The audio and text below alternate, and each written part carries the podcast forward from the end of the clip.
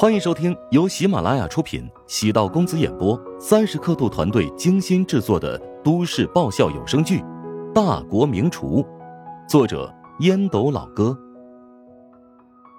第十集，陶南方手指在茶几上敲了敲。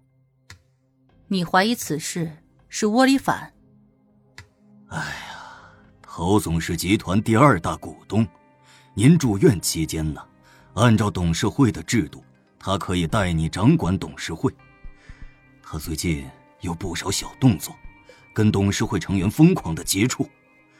我没猜错的话，他想要取你而代之。陶新辰是陶南方的堂兄，宋恒德最近在董事会被他压制的够呛，亲人的倒戈让陶南方心情糟糕。徐鹤祥那边怎么说？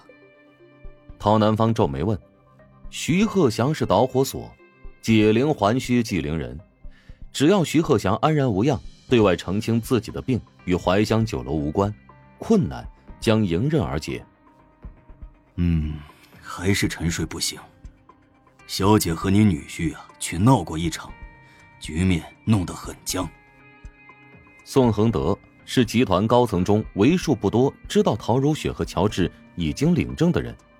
宋恒德对乔治没有什么好印象，任何职业经理人对老板家亲戚都不会有好感。怎么回事？陶南方知道自己女儿的脾气很糟糕，至于那个强扭来的女婿，也不是省油的灯。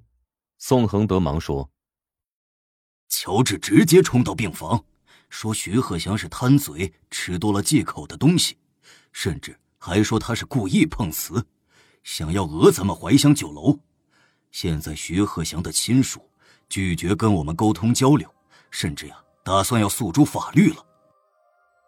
陶南方也是被乔治的操作整神了。徐鹤祥是国内有名的美食家，你说他癫痫发作是故意碰瓷儿讹诈，这不是毁人名声吗？谁能忍呢？宋恒德又添油加醋。啊。我这几天呢，一直关心他在后厨的动静。他与同事的关系相处的很糟糕，后厨已经有人反映想辞退他了。我觉得呀，他还是不太适合在厨房。哎，要不我在行政岗位，给他安排一个不是特别累，但是工资还算不错的活宋恒德的这番话杀人于无形，意思很简单：您的女婿不是什么好鸟。不如啥事别做，养着吃软饭便好。陶南方原本疑心病就重，对下属要求严格，更对懒散、没有上进心的人深恶痛绝。他不禁狐疑：难道自己看走眼，被乔治的伪装所欺骗了？乔治专门给自己做的鲜米雪蛤金汤，可不是等闲之辈能做出来的。陶南方对乔治的定位，可利用，绝不重用。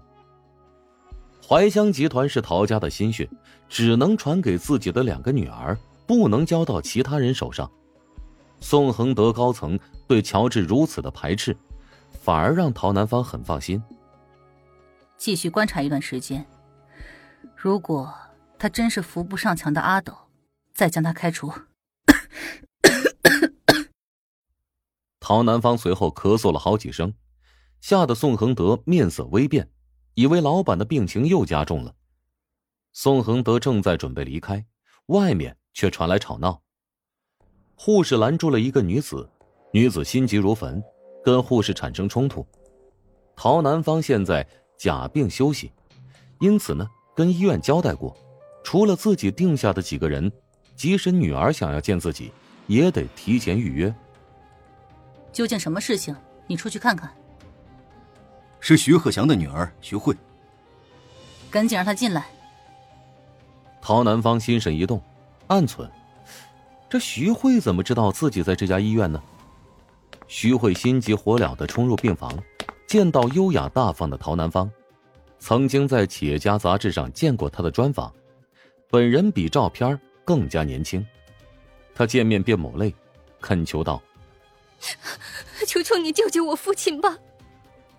陶南方和宋恒德面面相觑，莫名其妙。你别急，坐下说话。陶南方给宋恒德眼神，后者搬来椅子。原来，徐慧与杜刚在餐厅吃饭，原本还挺开心的，但杜刚多喝了几杯，送徐慧回房间的时候，露出真面目，想必要跟徐慧发生点什么。徐慧呢是个挺保守的女人，否则也不会三十多岁了还没有结婚。他对杜刚挺有好感，但是他无法那么快接受杜刚。两人纠缠在一起时，徐慧一不小心抓花了杜刚的脸，杜刚毫不留情的扇了他一记耳光。盛怒之下，杜刚便将自己利用父亲恶意抹黑怀乡集团的事情告诉徐慧，同时，杜刚还想要警告徐慧。想要不让徐鹤祥受到伤害，就必须听从他的安排。徐慧比想象中要难搞定，硬是从房间里逃脱出来。徐慧上身穿着白色的衬衣，面颊有伤痕，衣领掉了两颗纽扣，肩带也被扯坏一根，样子很狼狈，楚楚可怜，不像是在胡说。同为女人，陶南方对徐慧的遭遇感到同情，怒道。这个杜刚还真是卑鄙无耻的小人。我父亲只是一枚棋子，他是在杜刚的布局下，因为多吃了两碗马头羊肉汤，导致癫痫病发。这么做是为了让怀香集团陷入品牌危机，为蜀爵集团全面进入淮南市场铺路。宋恒德听徐慧这么说，立即敏锐的意识到。好像跟乔治之前的判断差不多，唯一的区别在于徐鹤祥是被蒙在鼓里的，杜刚是利用徐鹤祥贪吃的毛病，恶意碰瓷儿怀香酒楼。陶南方面露古怪之色，徐老师知道自己得忌口羊肉。是，前几天刚做过检查，医生千叮咛万嘱咐，不仅羊肉不能碰，狗肉等也不能沾。但我爸那张嘴，你也知道的，看到美食就忍不住。真要怪的话，只能怪怀香酒楼的码头羊肉汤做的实在太美味了。既然被称作美食家嘛，徐鹤祥贪嘴那也是情有可原的。宋恒德在旁边意外的说不出话来，他刚才可是说了乔治无数的坏话，认为他在恶意重伤徐鹤祥。现在徐鹤祥的女儿亲自当面道歉，全面肯定了乔治的判断。宋恒德感觉面颊火辣辣的，喉咙发堵，仿佛吃了无数苍蝇。乔治是陶南方的女婿，在陶南方面前说他女婿的坏话，这不是作茧自缚吗？宋恒德能被陶南方重用，那是因为了解他。他表面看似很包容，其实心眼小的跟那个。针尖一样，啊，一句话能记你一辈子，而且脾气火爆，否则也不会因为一点小事儿就跟丈夫分居近十年了。只要徐老师面对媒体说明患病的原因，我们不会追究责任，而且还承诺保证你和徐老师的安全。陶南方明白徐慧的想法，他知道杜刚不可靠，所以主动弃暗投明。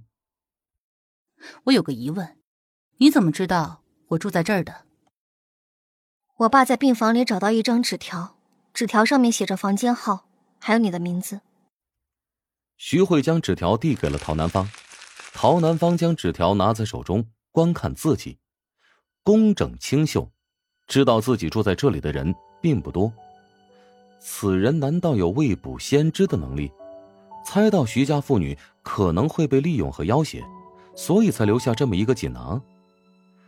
此人的心计还真是深不可测呀，洞穿整个阴谋，让陶南方背脊生寒。